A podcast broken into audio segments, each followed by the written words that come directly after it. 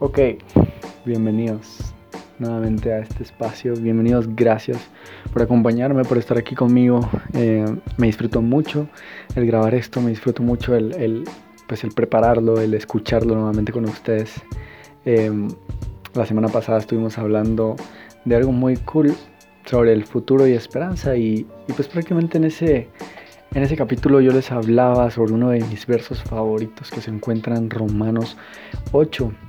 Es uno de mis capítulos favoritos más bien. Y, realmente me lo disfruté un montón y, algo que yo hablé en ese capítulo fue el verso de Romanos 8:29 que realmente me quedó sonando mucho en la mente, me estuvo dando vueltas y vueltas en la cabeza. Y, y pues realmente no sabía exactamente a qué se debía, no sabía el por qué.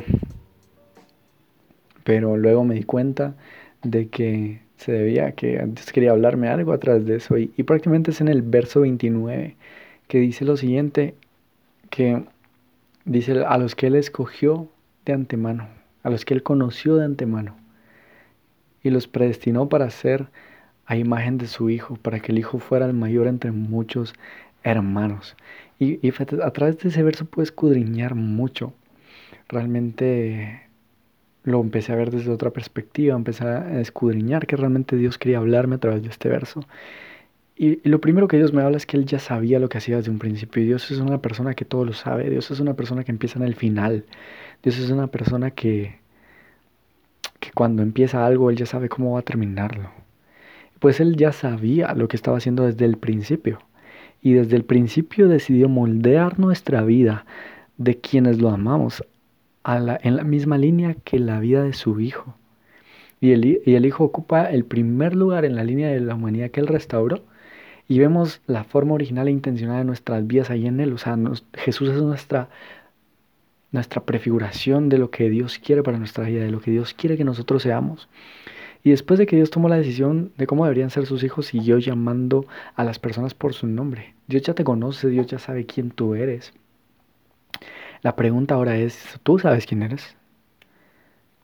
Y yo creo que esa pregunta siempre entra en nuestra mente y es preguntarnos, o sea, si yo te hiciera la pregunta hoy, ¿quién sos? ¿Quién, o sea, cómo te definís? ¿Qué te define? ¿Realmente sabría responder? Porque realmente muchas veces creo que pensamos que lo que somos es lo que hacemos.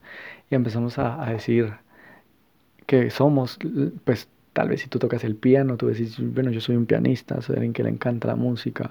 Y, empezamos a definir nuestra identidad con nuestros gustos y con nuestras, o sea, con nuestras actividades, con lo que hacemos. Pero realmente creo que lo que haces no te define como ser humano, no te define como persona. Y hay cosas que te definen como persona y creo que las puedo definir yo como carácter, como también em, el propósito que Dios te ha dado y por último, creo que te define mucho tu corazón.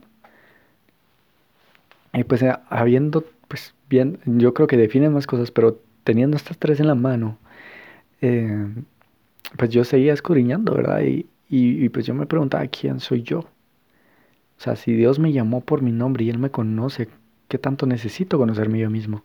Y, y pues entre esas preguntas, eh, me di cuenta que Dios me había llamado a algo y, pues quiero empezar a, hablar de esto, pero antes que nada creo que hay muchas cosas que te forman el carácter y, Dios usa todas ellas para, para moldearte como el carácter de Jesús.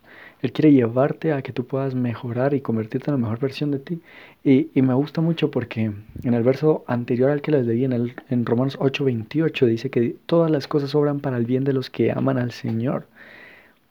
Y estoy seguro que Dios va a usar todas las situaciones para moldearte conforme al carácter de Cristo. Que todo lo que estás pasando, que pueda parecer una porquería, que pueda parecer muy malo, Dios lo va a usar para tu bien, Dios lo va a usar para formarte a ti como ser humano, para formarte y convertirte en esa persona que Él quiere que tú seas, que Él te quiere llevar a ser. Y Dios no solo quiere que te sientas bien, o sea, Dios no solo quiere tu bienestar, sino quiere que te vuelvas realmente bueno en todo, para moldearte en su mejor versión de ti. ¿Y cuál es la mejor versión de mí si ni siquiera sé quién soy?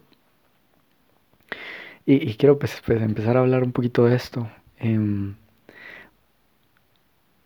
pues yo creo que hay algo muy, muy pues tal vez hasta cierto punto cliché, y es que pensamos que muchas veces imitar a alguien, o sea, si queremos ser más como Jesús, muchas veces pensamos que imitar a alguien está mal, y en el mundo sí está mal, o sea, muchas veces te vas convirtiendo en lo que adoras y en lo que idolatras. Hay muchas personas que idolatran a artistas, que idolatran a futbolistas, que idolatran a deportistas, yo no sé, pero entre todas esas personas empiezan a querer parecerse a esa persona, se visten igual, se peinan igual, eh, usan las mismas palabras, y realmente dejas de perder, o sea, pierdes tu identidad y comienzas a intentar ser otra persona. Y pues cuando tú idolatras, cuando tú adoras a, a otra persona, empiezas a parecerte más a esa persona. Pero con Jesús es diferente porque incluso adorarlo es todo lo que está bien, porque realmente fuimos creados para ser como Él. Y yo quiero que volvamos a leer el verso. Dice que a los que Él conoció de antemano, predestinó para que llegaran a ser como su Hijo. O sea que en tu diseño, en tu destino está ser como Jesús.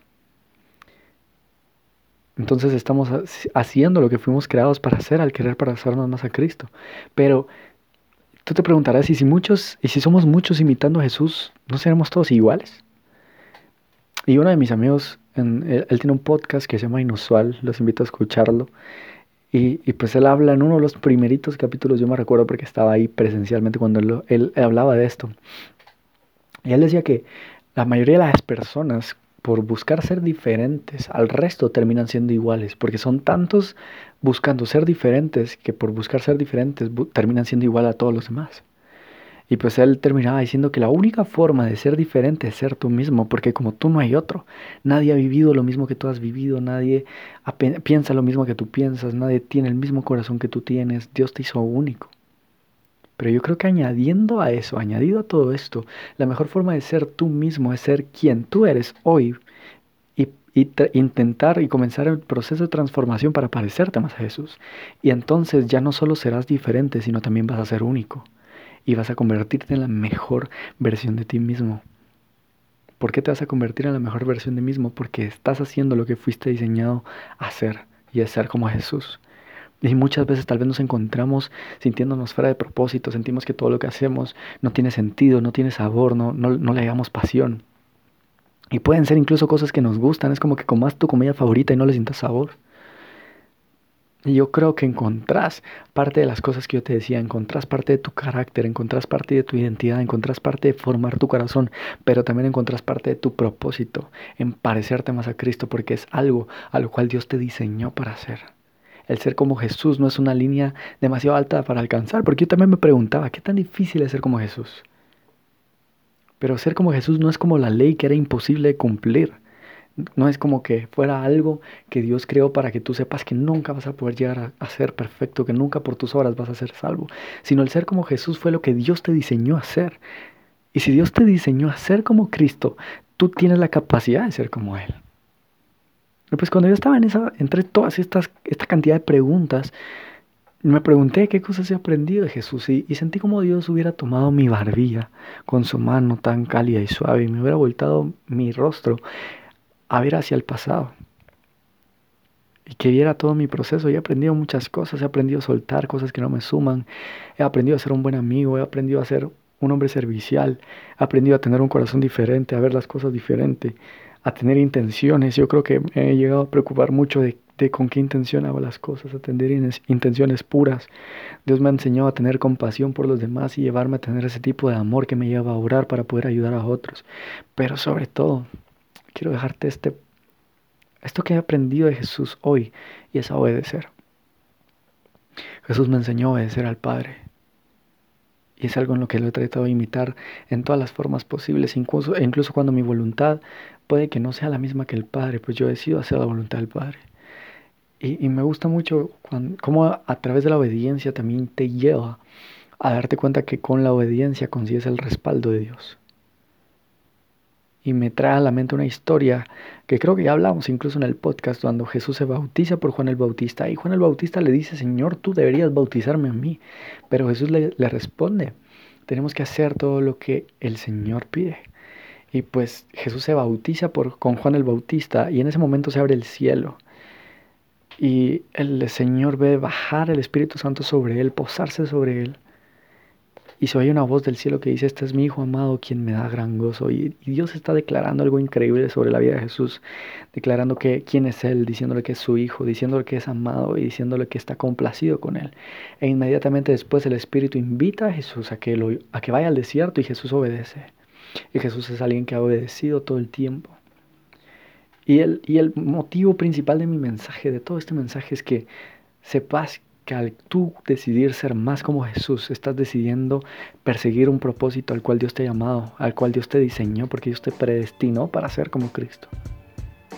Y a la hora que tú decides ser más como Jesús, te conviertes en la mejor versión de ti mismo, te conviertes en esa persona que tal vez tú ni siquiera te has imaginado ni has soñado ser. Porque Dios renueva tus fuerzas, Dios te renueva el carácter, Dios te transforma en una nueva persona, cambiándote la manera de pensar y ahí entonces aprendemos a ver cuál es su buena voluntad, la cual es buena, agradable y perfecta. Así que si hoy decidís ser más como Jesús, te invito a que puedas poner la atención, a que puedas saber que puedes imitarlo, que puedes adorarlo.